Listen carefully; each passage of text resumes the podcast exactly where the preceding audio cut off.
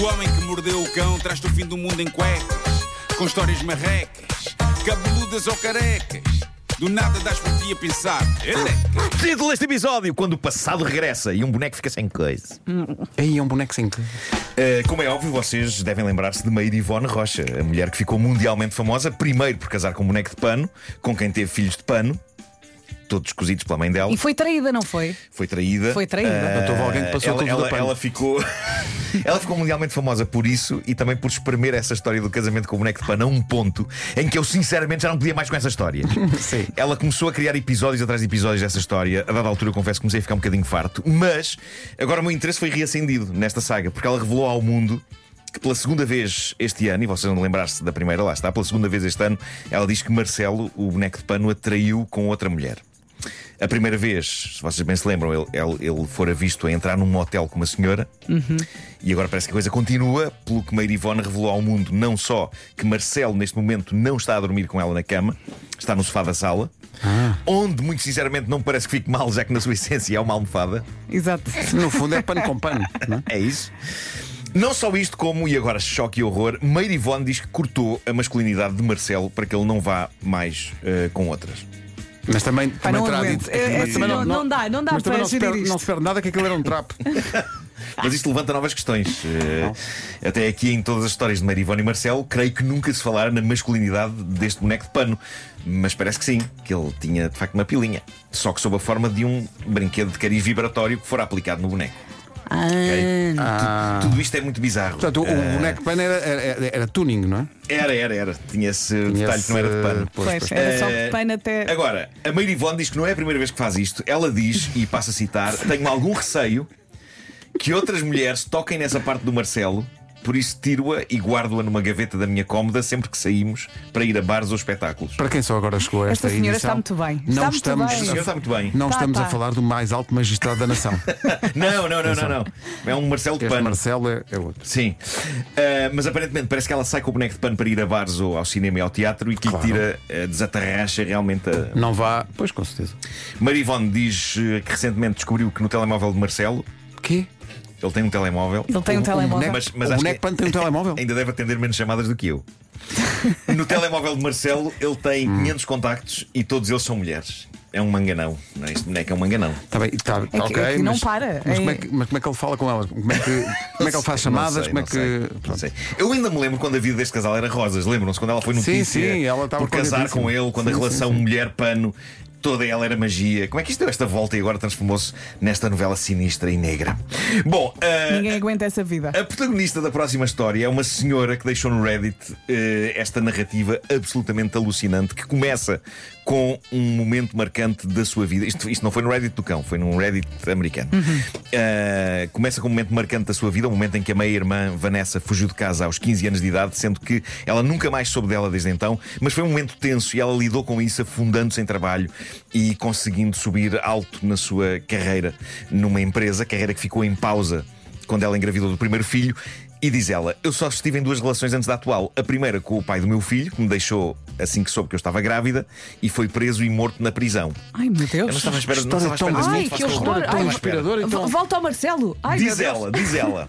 Depois tive uma namorada. Começámos a namorar, ainda eu estava grávida e ela estava disposta a adotar o meu filho. Mas as coisas entre nós acabaram assim que também ela acabou na prisão. Mas isso Que é- pontaria. Isso é uma. Isso O que é que se realmente. passa com as pessoas que esta senhora escolhe Desagradável. Segue um para padrão, partilhar é? a sua vida? Porque acaba tudo na prisão. Desde então, diz ela, decidi focar-me no meu trabalho e no meu filho. E o trabalho obrigou-a, a dada altura, a mudar-se para outra zona do país, outro estado. Eh, Isto passa-se na América. E ela diz que isso foi bom, foi um novo começo, num novo lugar, Até o filho ser preso. para esquecer tudo de mal. Não, não, não, não. Tudo de mal que tinha acontecido na sua vida. Dias depois de me instalar num novo sítio, diz ela.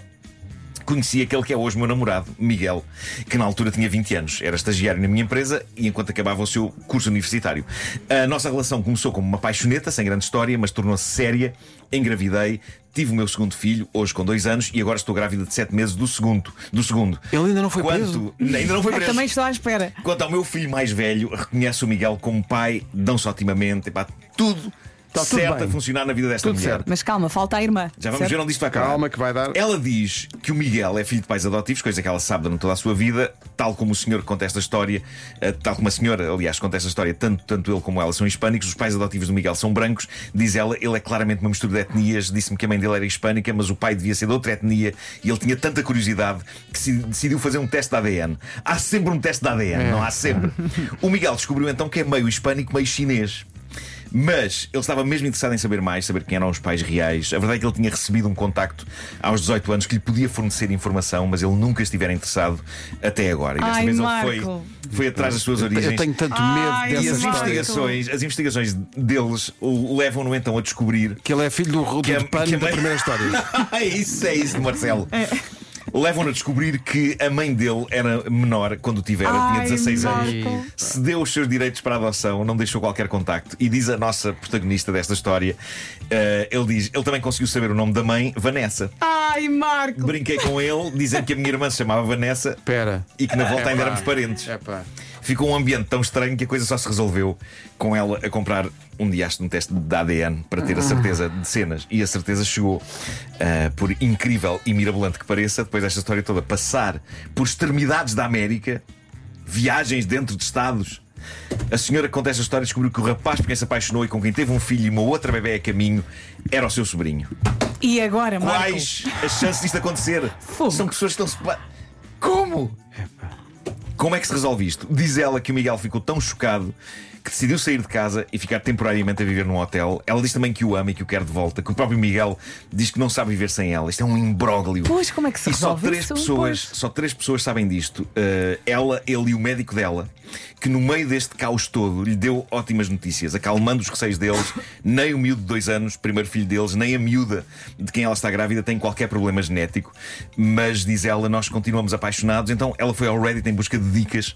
Houve uma pessoa que escreveu lá isto: se fosse comigo.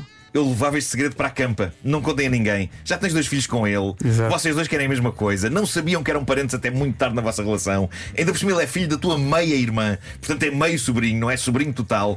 E uma vez que os miúdos são saudáveis, que se lixe o resto. Não, parece- Parece-me um conselho bastante válido, Não, e, na e verdade. Maria Ivone da primeira história diz: Ah, eu é que estou mal. Ah, eu é que Exato. estou mal. Depois também há as vozes do moralismo exacerbado. Há uma pessoa Claro. que diz: Não, simplesmente não, tudo isto é um erro desde o início. Tinhas 29 anos e começaste a sair com um estagiário de 20, eras superior dele, o teu comportamento foi depredadora e foi indecente. Malta, eles apaixonaram-se. Calma, calma, mas essa, calma. mas essa Não, pessoa, é, um do outro. eu tenho a certeza que essa pessoa é exemplar e um posto de virtude. Sim, sim, sim, sim. deve ser. Para construir uma vida feliz a dois, epá, eu, eu diria que se lixem estas teses da diferença de idades e do comportamento predador. Mas só que esta pessoa continua. Tu roubaste este jovem dos seus melhores anos de vida. Não, com o não, teu- deu-lhe os melhores. Com o teu comportamento irresponsável. É, ele- Ah, ela tinha 29, não tinha propriamente 50, e ele tinha 20, não tinha propriamente 15. Não, é? eles eles adoram-se. Não, não construam teses genéricas e não metam predadores e isto no mesmo saco, digo eu. Eu não é? Olha, eu ainda estou a recuperar. Pois claro, Mas pois é uma claro. grande Olha, história. tá. quando, quando for assim, arranjem um pano. E bom, já falei dos Huawei FreeBuds, não foi logo no Já, princípio? já, já. Começaste já, por já, aí. já. Então vou já passar para o novo Lenovo Yoga Passa, Pro 9, passa. que é um portátil super moderno com design ultra fino. Não é só fino, fino, fino, fino. É ultra fino. Já disponível e em venda na, na Fnac. Mais sugestões. Tenho aqui sugestões eh, Nuno? para ler. hum, uma história de amor que já apaixonou milhões de leitores pelo mundo. Isto acaba aqui, é o nome do livro. Agora numa edição especial e limitada com uma entrevista exclusiva à autora, Colin Hoover, e à sua mãe, Vanoi.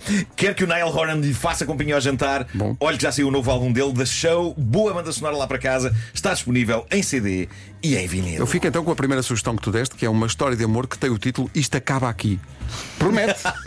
Eu acho que promete. Sim, tu não prometes. É uma história de amor incrível. Como é que se chama? Isto Acaba Aqui. Ah, bom. Começa pelo fim, não é? Bom. O homem que mordeu O Homem que Mordeu o Cão é uma oferta FNAC.pt, onde chega primeiro a todas as novidades e muito mais. E também Gama SUV da SEAT, agora com condições imperdíveis em SEAT.pt. Ele. Oh,